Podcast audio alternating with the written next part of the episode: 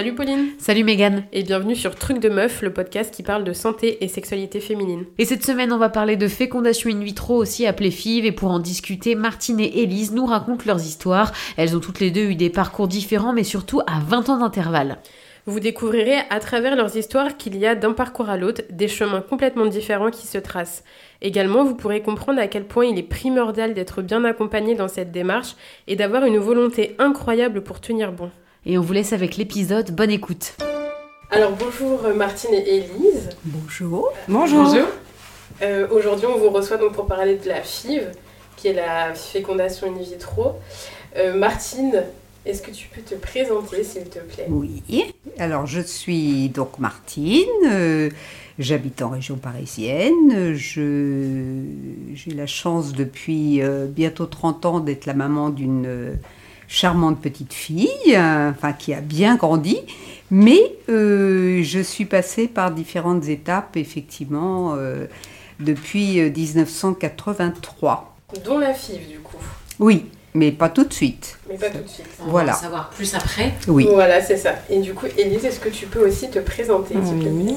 Donc bonsoir, moi c'est Élise, j'ai 36 ans, j'ai deux enfants, euh, une fille de 8 ans, donc issue d'une FIV, et un petit garçon euh, de 2 ans euh, qui lui est arrivé naturellement.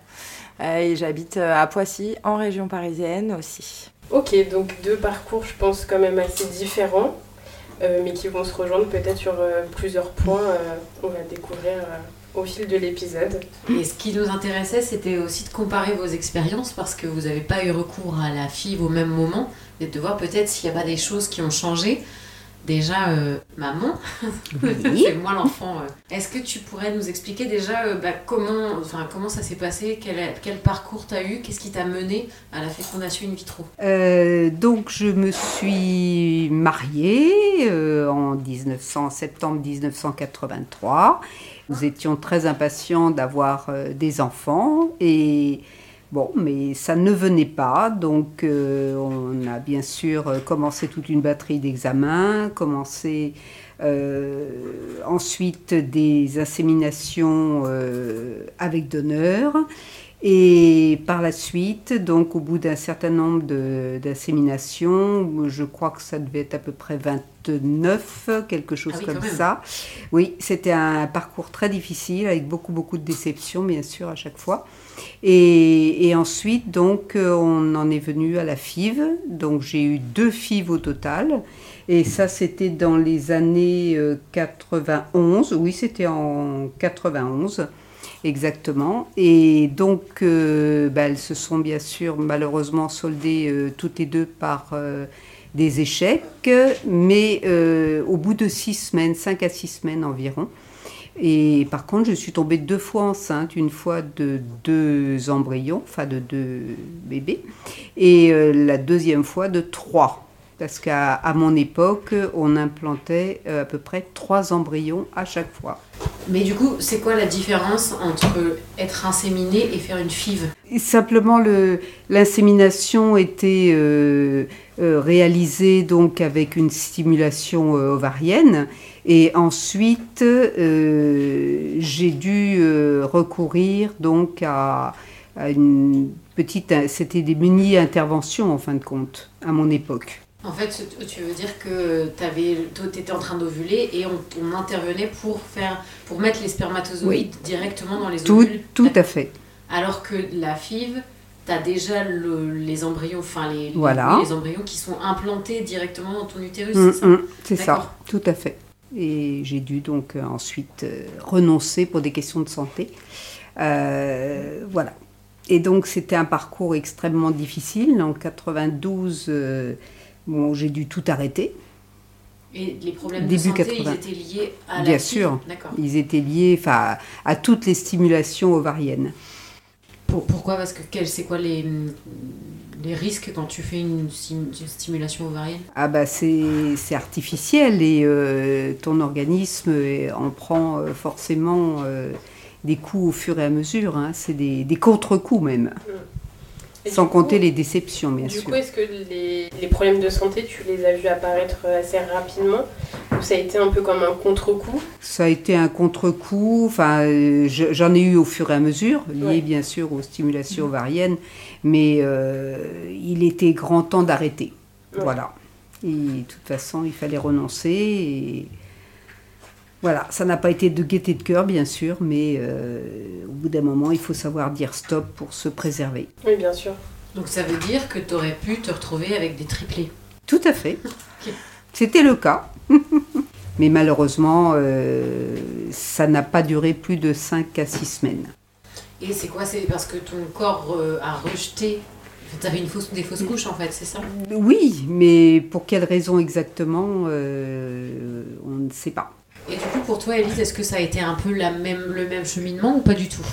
Alors, euh, pour moi, non, pas du tout. Euh, on a commencé par euh, me donner des, des inducteurs d'ovulation par voie orale. Et une fois que... Alors, ce qu'il faut savoir, c'est qu'on a des contrôles prise de sang, échographie, pour voir où on en est au niveau de notre cycle si on est en train d'ovuler ou pas. Enfin, il y a aussi ça. Hein. Il y a, ça, Oui, c'est beaucoup sûr. de contraintes. Voilà. Avant de commencer, il y a déjà pas mal de contraintes. Alors, déjà- un suivi qui est assez lourd. euh, Voilà, ça. Avant déjà euh, de, de pouvoir obtenir un traitement, même un, un simple euh, inducteur d'ovulation, il faut vraiment qu'on ait fait des essais euh, sans se protéger, etc. pendant bien un an déjà. Donc c'est ensuite il y a le, le papa qui doit faire un spermogramme vraiment précis. Et puis là, nous qui devons du coup aussi subir des examens qui sont euh, parfois très douloureux, dont un, je me souviens, euh, qui s'appelle une hystérosalpingographie. Donc Mhm. en fait, c'est euh, une... nom, ça donne envie. Voilà. Oui. C'est- l'examen pour voir si les trompes Voilà, sont c'est bouchées, l'examen pour c'est voir si les trompes sont bouchées. C'est un examen, il faut savoir, euh, qui est très douloureux. Euh, on injecte un, produit de contraste en fait euh, au niveau des ovaires et puis bah, qui rentre jusqu'aux trompes, jusqu'à l'utérus, etc. On vous demande de prendre des positions euh, sur le côté, etc. Enfin, c'est vraiment douloureux. J'avais pas été prévenue non plus de la douleur. Après, je pense que peut-être heureusement parce que sinon, je sais pas si je l'aurais fait. Mais c'est voilà des examens qui sont compliqués. Euh, voilà. Et donc euh, moi avec l'inducteur euh, de- d'ovulation, ça n'a pas fonctionné euh, juste avec le comprimé. Je suis passée du coup à- aux inséminations, donc comme Martine. Et puis les comprimés combien de temps avant qu'ils décident de passer au... Je crois que j'ai dû les prendre trois mois. D'accord. Mais il faut savoir que normalement, entre chaque cycle, c'est-à-dire qu'une fois que tes règles arrivent, normalement tu dois attendre un mois pour mettre tes ovaires au repos. Et tu peux reprendre qu'un mois après. C'est parce que, comme dit Martine, ça, ça fait des, des- certains dégâts sur le corps quand même. Mm. C'est pas anodin, c'est des hormones artificielles, c'est euh, c'est un bourrage de. Et plus on avance dans euh, bah, la manière de procéder, et plus c'est c'est des injections, euh, c'est des. Enfin, c'est comment expliquer Plus on nous injecte de produits en fait, et du coup, c'est ça va crescendo. Donc les symptômes, euh, il est- voilà, ça vient crescendo aussi. Qu'est-ce que tu as pu avoir, toi, observé comme symptômes Euh, des bouffées de chaleur, des euh, maux de ventre, euh, des sauts d'humeur, euh, des états de, de dépression, de déprime, des maux de tête, tout ce que provoquent les hormones, par exemple, quand on va avoir ses règles. Alors au début avec les, les comprimés non pas fois 1000. Ensuite je suis passée aux inséminations artificielles. Donc moi c'était pas avec donneur, c'était avec le papa parce qu'on était euh, le, le papa avait un petit souci mais c'était il y avait possibilité euh, que, que ça fonctionne. Euh, par contre je suis étonnée du nombre d'inséminations que Martine a fait parce que 29 ça n'existe plus euh, de nos jours. Non. Toi, c'était il y a 8 ans. Ouais, c'est ça 8 ans. Oui. Euh, c'est maximum 5 je crois D'accord. maintenant, il me semble. Oui, Ah donc oui, c'est ça n'a rien à voir. Non, non, D'accord. non, non. Donc j'ai Toi, Martine, il n'y avait pas de, de nombre particulier, c'était euh, tant qu'on peut, on essaye. Tant qu'on peut, on essaie. Ben, on y croyait. On y croyait Ouais. dur euh, comme fer. Et Et D'ailleurs, Voilà. est-ce que c'est toi qui as dit j'arrête parce que je ne peux plus ou est-ce que c'est le corps médical qui t'a dit madame on arrête parce que vous ne pouvez plus c'est trop dangereux? Non, c'est moi qui ai dit parce que je sentais bien que ça commençait à être difficile. Mais ce qui veut dire que tu aurais pu continuer si toi t'avais dit on y va J'aurais ou tu continues pu continuer, mais bon, euh, après tout ce parcours, euh, et tous les examens, effectivement, dont Elise a parlé, je les ai faits aussi.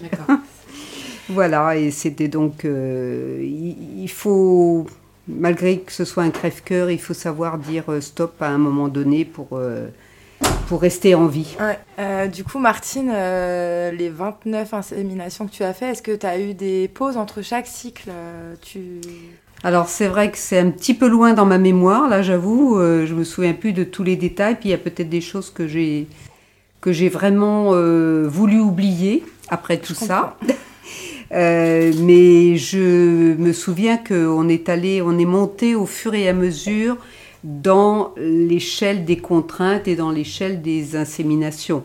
Euh, elles ont été au départ euh, avec le, au, tout départ avec le spermogramme, enfin avec les spermatozoïdes du papa de Pauline, mais euh, très vite on s'est aperçu qu'il y avait un problème, donc il a fallu aller vers le sécos pour avoir des, des paillettes. Enfin, ça se fait pas comme ça, hein, c'est euh, c'est par étapes et des démarches et avec des, des examens et des enfin examens euh, des entretiens psychologiques ah, donc pour vous accompagné quand même ah oui oui oui.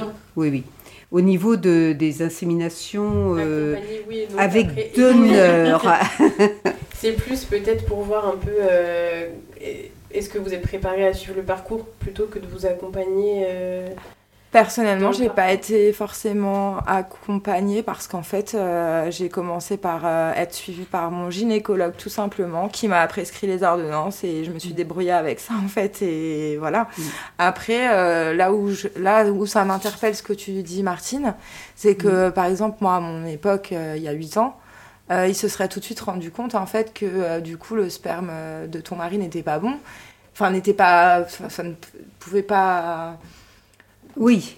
Et, du coup, on, t'aurait pas fait commencer euh, des choses et, euh, t'aurais perdu moins de temps. On s'en est vite aperçu, mais euh, ils se doivent d'aller vraiment du, du ah, plus simple. Ah vers le plus compliqué dans la démarche. Ok, donc ils te font quand même commencer en, ayant espoir. Oui, oui, en ayant espoir. bon, c'était difficile, c'était pas impossible, mais c'était difficile. Mais et, pas impossible. Et puis après, il a fallu passer à l'étape supérieure. Et du coup, Elise, tu disais que tu avais des prises de son à faire tous les deux jours. Hmm. Comment tu fais quand tu travailles, quand tu as une vie à côté? Parce que c'est quand même un rythme qui est très effréné, quoi. Voilà, bah, et en plus de parler de ce genre de choses à son employeur, on n'a pas forcément envie d'en parler parce que ça nous regarde, c'est déjà assez difficile psychologiquement et physiquement. Euh, ce que j'ai fait, c'est que j'ai trouvé un travail en fait où je commençais très tôt le matin, donc euh, je faisais 7h30, 8h, 7h, 8h30, je gardais des enfants à domicile. Ensuite, j'avais une grande pause jusque 17h, ce qui me permettait le matin d'aller faire tous mes examens. Et j'ai fait ça euh, jusqu'à ce que je tombe enceinte. Et ça a pris combien de temps du coup? Alors, j'ai commencé vraiment le traitement oraux, etc. en 2010 et j'ai eu ma fille en 2014. Voilà, 4 ans. Et donc, euh, moi, j'ai fait euh, deux inséminations artificielles euh, qui n'ont rien donné. Même pas de, début de grossesse ou autre. Donc, on est passé à la vitesse supérieure, donc à la fécondation in vitro. J'ai absolument pas été préparée psychologiquement à ce qu'il allait m'arriver. Mais j'ai pas réfléchi en fait. J'étais tellement à fond dans mon projet avec le papa, on était voilà que je me suis pas posé de questions ni sur ma santé, ni sur ce qui allait m'arriver. Euh, ma maman, elle, était inquiète, bizarrement, donc je pense qu'elle avait déjà eu des infos que, je, que moi, pas eu. Mais j'étais effrontée, j'étais... Euh, j'étais dans lancée et je voulais que personne en fait m'arrête euh, jusqu'à temps que j'arrive à obtenir.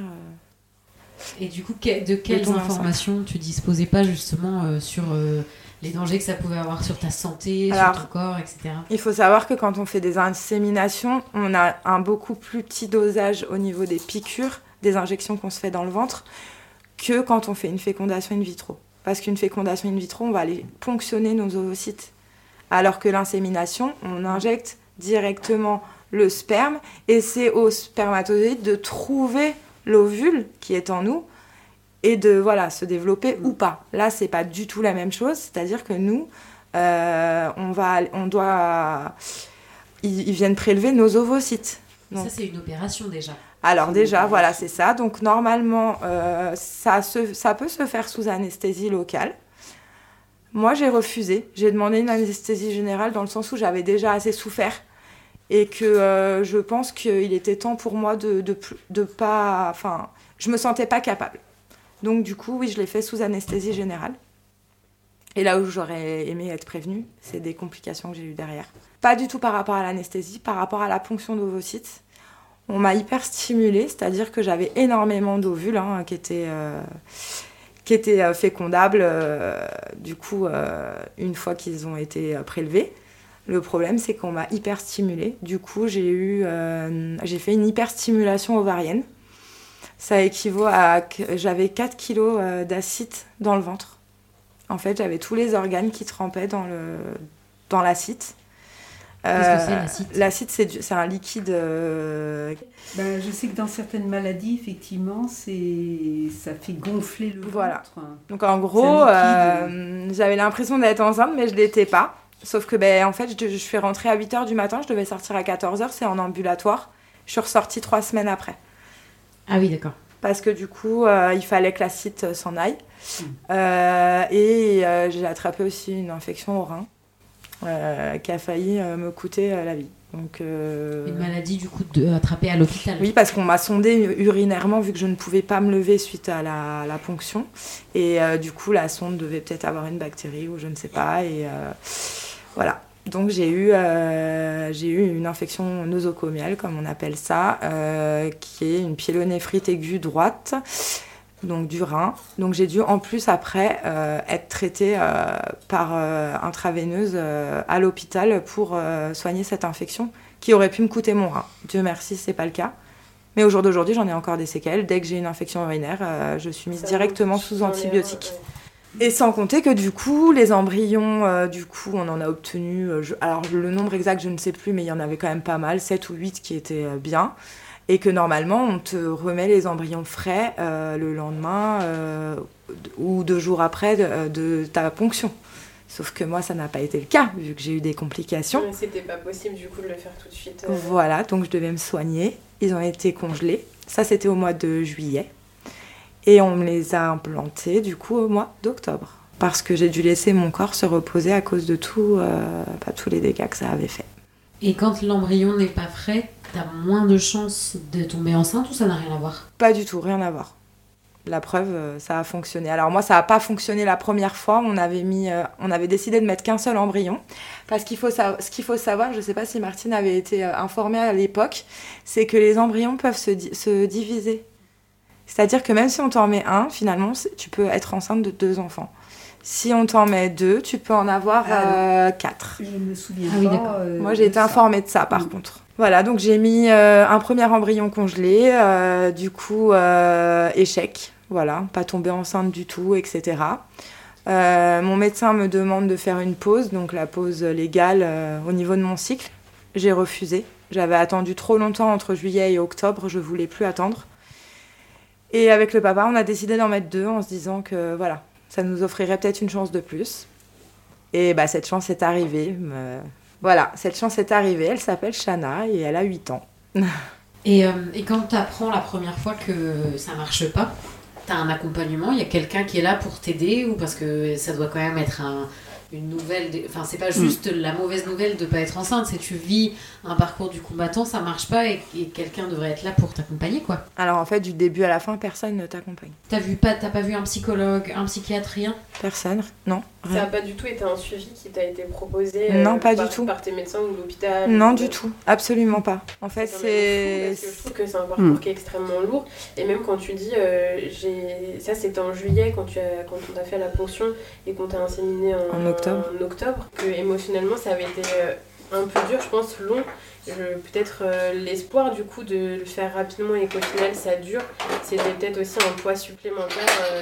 Bah, du coup, ça a été la douche froide, la grosse déception euh, de ne pas pouvoir être.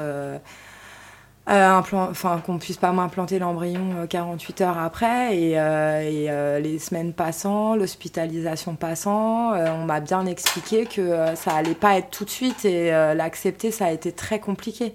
Après là, comme disait Martine tout à l'heure, c'est une question de survie en fait. Là mon corps il disait stop et j'ai eu trop de complications D'ailleurs, même en étant sortie de l'hôpital, euh, quelques semaines après, j'ai dû y retourner pour euh, le même genre d'infection au rein. Donc euh, j'ai décidé de faire une coupure, de partir en vacances et puis bah, d'attendre patiemment qu'on me donne le feu vert pour recommencer. La deuxième fois, ça a été du coup la bonne. Et je me demandais, quand tu tombes enceinte par une fille, est-ce que le suivi est plus poussé? Comment ça se passe? Est-ce que c'est différent de quand tu as une grossesse qui se fait de manière classique? Alors oui, enfin dans les débuts en tout cas, on est plus suivi euh, au niveau déjà ils font une échographie pour être sûr que voilà euh, que, que c'est bien placé euh, parce que voilà ça peut se développer aussi dans les trompes etc un, embryon donc voilà là on te fait une échographie à je crois 5 semaines d'aménorrhée ce qui fait 3 semaines de grossesse réelle et puis après une autre à 7 semaines d'aménorrhée il me semble. Et puis ensuite, c'est un suivi classique. De toutes les manières, euh, la fausse couche, ça peut être présente à, tout moment de la grossesse, euh, surtout dans les débuts. Et euh, voilà, on m'avait implanté deux embryons, j'en ai quand même gardé qu'un. Donc après, c'est vrai que je me suis posé la question de où était le deuxième, puisque je n'ai pas eu mes règles. Enfin, c'est des questions qu'on se pose. Enfin, moi, je sais pas toi, mhm. Martine, mais c'était des questions que je me posais en fait. Est-ce que d'ailleurs, il n'y a pas un peu une culpabilité de se dire c'est ma faute, j'ai pas fait quelque chose de bien? Parce que très souvent, euh, en tant que femme, on porte beaucoup plus que les hommes la responsabilité bah, de la grossesse, d'avoir un enfant. Est-ce que ça, vous, vous avez ressenti ça? Non. Moi, oui. bah, peut-être euh, simplement le, la proximité, l'entente du couple euh, on était tous les deux, donc vraiment côte à côte et, euh, et très soudés, effectivement. Et ça nous a certainement aidé à traverser ces, ces moments de, de, déception, de creux. Maintenant, euh, c'est pas simple. Oui, parce que c'est là, tu nous dis que toi, tu te sentais coupable, Elise. J'imagine, vu tout ce que vous nous avez raconté, que ça a forcément un impact sur la vie de couple, ce type de traitement. Ah oui, l'impact, effectivement. Il, ne peut que consolider le couple. Si le couple est uni, il va tenir. Si, enfin, à mon époque, hein, euh, moi je le voyais comme ça. Et si euh, c'est un peu qui tout double, hein, voilà, ça. Si, voilà. C'était une lutte euh, ensemble de, chaque instant et il y en avait toujours un pour rattraper l'autre. Oui, voilà, c'était quand ça n'allait pas trop bien. Qui, oui, qui faiblit un peu, l'autre euh, Tout à fait. prendre la relève. Euh. Après, moi, non, enfin, enfin, si, on était quand même tous les deux partants sur le projet, etc. Il n'y a pas de souci, mais le problème, c'est que ben, c'est la femme qui subit tout, quoi. Et alors l'homme, il subit bah, nos mauvaises humeurs, euh, etc. Mais lui, il comprend pas forcément parce que les symptômes que nous, on, a, il les a pas. Et euh, moi, du coup, ça a créé une incompréhension, euh, une incompréhension, oui, dans mon couple. Et, et moi, j'avais beaucoup de colère, en fait, contre le fait de pas réussir. Et aussi, pour, oui, d'une certaine façon, pourquoi c'est moi qui dois tout subir et et d'être pas forcément tout le temps comprise. Enfin, c'est les démarches, c'est nous, euh, les prises de sang, c'est nous, les échographies, c'est nous. Eux, en fait, ils continuent leur vie euh, normale. Et ils attendent juste euh, le positif ou le négatif. Après, voilà, quand j'ai eu des vraies complications, il a été très présent et mais il faut qu'il y ait eu vraiment quelque chose de, de gros, le quotidien, à l'expliquer tous les soirs, parce que c'est tous les soirs à la même heure les injections. Donc vous pouvez pas sortir chez des amis. On n'en a pas parlé, mais oui, c'est vrai que c'est. Euh, vous avez plus de vie pendant ce moment de, de stimulation en fait. Il faut savoir que les injections doivent être conservées au frigo. Donc euh, parfois j'étais invitée chez des amis et je me disais euh, mais comment je vais faire Je vais pas aller me piquer dans les toilettes. Enfin, ce qu'il faut savoir aussi, alors c'est c'est vraiment euh, ça, je l'ai mal, très mal vécu. Euh, on vous stimule, etc., etc. Le, le, bon moment arrive bientôt et là, euh, le centre de PMA vous dit qu'il ferme pour des vacances. D'accord, mais en fait, je suis en pleine stimulation, je suis prête à. Ben, désolé, madame, on va arrêter la stimulation parce que là, le centre, il ferme pour vacances pendant deux semaines, donc euh, vous reprendrez le cycle prochain. Et d'ailleurs, tu disais, Elise, que tu étais euh, surstimulée, donc euh, est-ce que ce type de traitement peut te rendre plus fertile après Mettons, tu as eu un enfant par la PMA, c'est possible de tomber enceinte naturellement derrière parce que justement ton corps produit plus ou une fois que tu arrêtes le traitement, tout s'arrête? Euh, J'en ai aucune idée, je vais pas mentir sur le sujet. Après, euh, bah, pour mon expérience, du coup, euh, on peut tomber finalement. Enfin, je suis tombée enceinte. ensuite, on s'est séparé avec le papa de Chana quand elle avait deux ans et demi. Rien à voir avec la FIV. Bon, peut-être que ça avait aussi un petit peu voilà, abîmer notre couple, euh, fragiliser notre couple, mais euh, c'était. Avoir un enfant, ça fragilise aussi. Voilà, c'est ça. Mhm. mais c'était pas les raisons principales de notre rupture. Euh, ensuite, j'ai rencontré quelqu'un d'autre. Je suis restée trois ans avec, et au bout de cinq mois, je suis. En fait, j'ai décidé de pas reprendre de contraception vu qu'on m'avait dit que voilà, je pouvais pas tomber enceinte. Et au bout de cinq mois, je suis tombée enceinte. Naturellement. Bon voilà, je, je l'ai pas gardé, mais c'était des raisons vraiment personnelles. Mais euh, et, euh, et, puis actuellement, bah, j'ai un petit garçon qui a deux ans et qui a été conçu en un mois et demi euh, sans aucune stimulation, naturellement. Et, ça, quand tu tombes enceinte, tu te dis quoi? Parce que j'imagine que quand tu as vécu un parcours comme le tien, qu'est-ce que tu te dis quand ça arrive alors que on te dit ça n'arrivera pas tu Enfin, en gros, c'est pas la peine de prendre la pilule ou autre. Voilà. Bah, alors déjà, j'avais refusé de reprendre un moyen de contraception qui était hormonal, donc pilule, implant, etc. C'était non. J'avais eu trop d'hormones. J'avais mis un stérilet en cuivre, je ne l'ai pas supporté, euh, j'avais trop d'hémorragie, etc. Donc euh, voilà, j'avais rien pris. Et je me dis bah, que c'est pas possible, le test il se trompe et je suis pas enceinte et voilà. Je... C'est pas possible. Quoi. Non, c'est pas possible. Voilà. Mais du coup, les médecins, personne t'a dit qu'il y avait possibilité que tu puisses tomber enceinte euh, plus facilement après ta FIV? C'est pas une information qu'on t'a donnée ou je sais pas si Alors des ont été faites dessus ou pas. Mais... Que euh, j'avoue que j'en ai pas le souvenir. Euh, on m'avait dit aussi hein, que ça pouvait arriver naturellement. Donc euh, en fait, je crois vraiment que c'est. Enfin, là, il n'y a pas trop d'explications sur le sujet. En fait. Il y a, bien des gens qui, qui commencent une procédure d'adoption. Et puis pendant ce temps-là, ben, la dame elle tombe enceinte alors que ça fait 10 ans. Euh, alors on parle beaucoup du psychologique, oui je suis d'accord. Euh, vous dire qu'il faut pas y penser, oui mais quand tu te piques tous les soirs, euh, bah, tu es obligé de penser qu'à ça. Quand tu as un rendez-vous d'écho et de prise de sang tous les deux jours, c'est pour ça.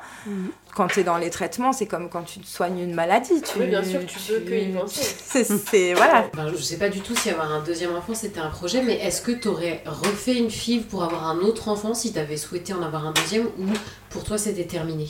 Non, avec alors j'avais encore j'avais encore des embryons hein, euh, congelés qui étaient euh, viables, hein, enfin qu'on aurait pu me réimplanter. Euh, il faut savoir qu'ils les gardent 5 ans alors, je ne sais pas si depuis 8 ans ça a changé ou pas, mais euh, au congélateur, euh, du moins, il les garde de, de l'hôpital, il les garde 5 ans. Et on nous envoie tous les ans euh, un document pour savoir si on souhaite les conserver, les donner à des parents qui ne peuvent pas avoir d'enfants ou les faire détruire. Et au bout de 5 ans, en fait, ils, sont, ils sont détruits automatiquement si on ne fait pas suite. Et euh, du coup, euh, non, c'était pas dans mes projets. Euh, j'ai eu trop, trop de complications. J'ai vu ma vie défiler. non, c'était pas dans mes projets. Mais du coup, il est arrivé. De cette façon. Mais il est arrivé pendant le confinement, bien évidemment. voilà, et on s'ennuyait un peu. Et voilà, bébé surprise et voilà, bébé bonheur maintenant. Donc, Et deux grossesses très différentes aussi. Et euh, est-ce que euh, vous auriez peut-être toutes les deux un conseil à donner à des femmes qui, ou des couples même qui se lancent dans la fécondation euh, in vitro, qui auraient quelque enfin voilà, des choses que, qui pourraient tirer de votre expérience, qui pourraient peut-être les aider? Ben, Je pense qu'il faut avoir une très bonne motivation et qu'il faut se cramponner. Il faut vraiment en faire la priorité et ne pas s'arrêter en chemin parce que ça vaut le coup. Bon, même si dans mon cas ça n'a pas été concluant, euh, le jeu en vaut la chandelle quand même. Mais il faut vraiment euh, se cramponner à ce projet. Mais euh, ben, ces personnes-là, si elles peuvent être suivies psychologiquement, mm. ce serait vraiment un plus. Après, il faut savoir que les consultations avec des psychologues privés, c'est 60 euros la séance, c'est pas remboursé. donc, je pense que ce serait bien ben, qu'il y ait des choses qui soient mises en place à part des réunions d'information collective, on ne nous propose rien. Après, je pense qu'il faut pas trop réfléchir avant de se lancer non plus parce que sinon, on Sinon, risquerait. tu si trop. Je pense que oui. Je, je pense que je, si j'avais su tout ça, bon, ma- maintenant c'est loin pour moi, c'était il y a 8 ans, mais euh, j'aurais peut-être réfléchi plus. Donc euh, voilà, ça a des conséquences. Après, il y a des FIF qui se passent très bien. hein. Moi, j'en ai autour de moi. Euh, au bout de deux jours, elle a été implantée, euh, d'embryon frais, euh, pas, de, pas de complications post, post la ponction d'ovocytes. Enfin voilà. Oui, je veux dire, c'est pas, une, géré- pas une généralité. Mon cas n'est pas une, géné- une généralité. Mais il faut savoir que ça arrive. Et il y a eu, il y a eu d'autres choses. Eu, quand j'ai eu ça, moi, il y avait une dame en même temps que moi qui a, eu, qui a fait une embolie pulmonaire. Et liée au, au traitement. Oui, donc il y, a il y a quand même des choses. Il y a des assez risques et il faut s'informer. Oui, il, faut le savoir parce que finalement. Ce ne sont pas des produits anodins du tout. hein. Oui, bien sûr. De mon côté, euh, mon mari et moi, on a eu la- vraiment la chance d'être euh, pris en charge par une équipe qui nous a vraiment, vraiment motivés Oui. et qui nous a conseillés, qui nous a soutenus aussi. C'est bien, Euh, Bah, et ça, c'était vraiment une chance parce que c'était quand même un. Parcours, euh, un- très difficile. rôle quand même dans- Oui. Et c'était à la, c'était donc à Poissy, euh, à l'hôpital de Poissy à l'époque. Et moi aussi, du coup, c'était à Poissy, mais c'était euh, du coup bien après. Et j'ai pas du tout eu ce Mm. type d'accompagnement, euh, malheureusement. En plus, avec euh, l'époque qui a évolué, on est quand même beaucoup dans tout ce qui est psychologie, etc. Donc ça me laisse un peu sans voix. Et il faut savoir que je voyais euh, alors euh, le même médecin pour avoir euh, mes prescriptions euh, de traitement. Par contre, euh, tout ce qui est échographie, prise de sang, alors prise de sang, bon, c'est bon, normal, mais tout ce qui est échographie, en fait, tous les deux jours, vous ne voyez pas la même personne. Et Ah ap- oui, mais- après, vous oui. passez euh, votre temps à baisser votre pantalon, à vous... et puis il faut savoir que c'est en endovaginal parce que comme c'est petit, Ouais. euh, voilà, c'est pas sur le ventre, donc euh, bah, il y a aussi euh, l'acte, hein, donc. euh, Ouais, l'intimité. Ouais, aussi- enfin, en fait, vous avez l'impression d'être un, franchement, un objet, quoi. Enfin, mais voilà, il faut pas lâcher. euh, j'ai une petite, maintenant, j'ai une fille merveilleuse qui a 8 ans euh, et, euh, et je regrette pas du tout. Mais euh, c'est pas un parcours qui a été facile. Ouais. C'est le parcours du combattant. Bah, merci beaucoup d'avoir accepté de partager vos expériences avec nous. Avec De rien. d'être livré à notre micro. On espère que ces témoignages vous auront permis de vous sentir moins seul et que les conseils de nos invités pourront vous être utiles. Et si jamais le sujet vous intéresse, on pourra refaire un épisode avec un professionnel de santé qui pourra réagir à ces témoignages et nous parler de la pratique aujourd'hui. Quant à nous, on vous dit à la semaine prochaine pour un nouvel épisode. Ciao les meufs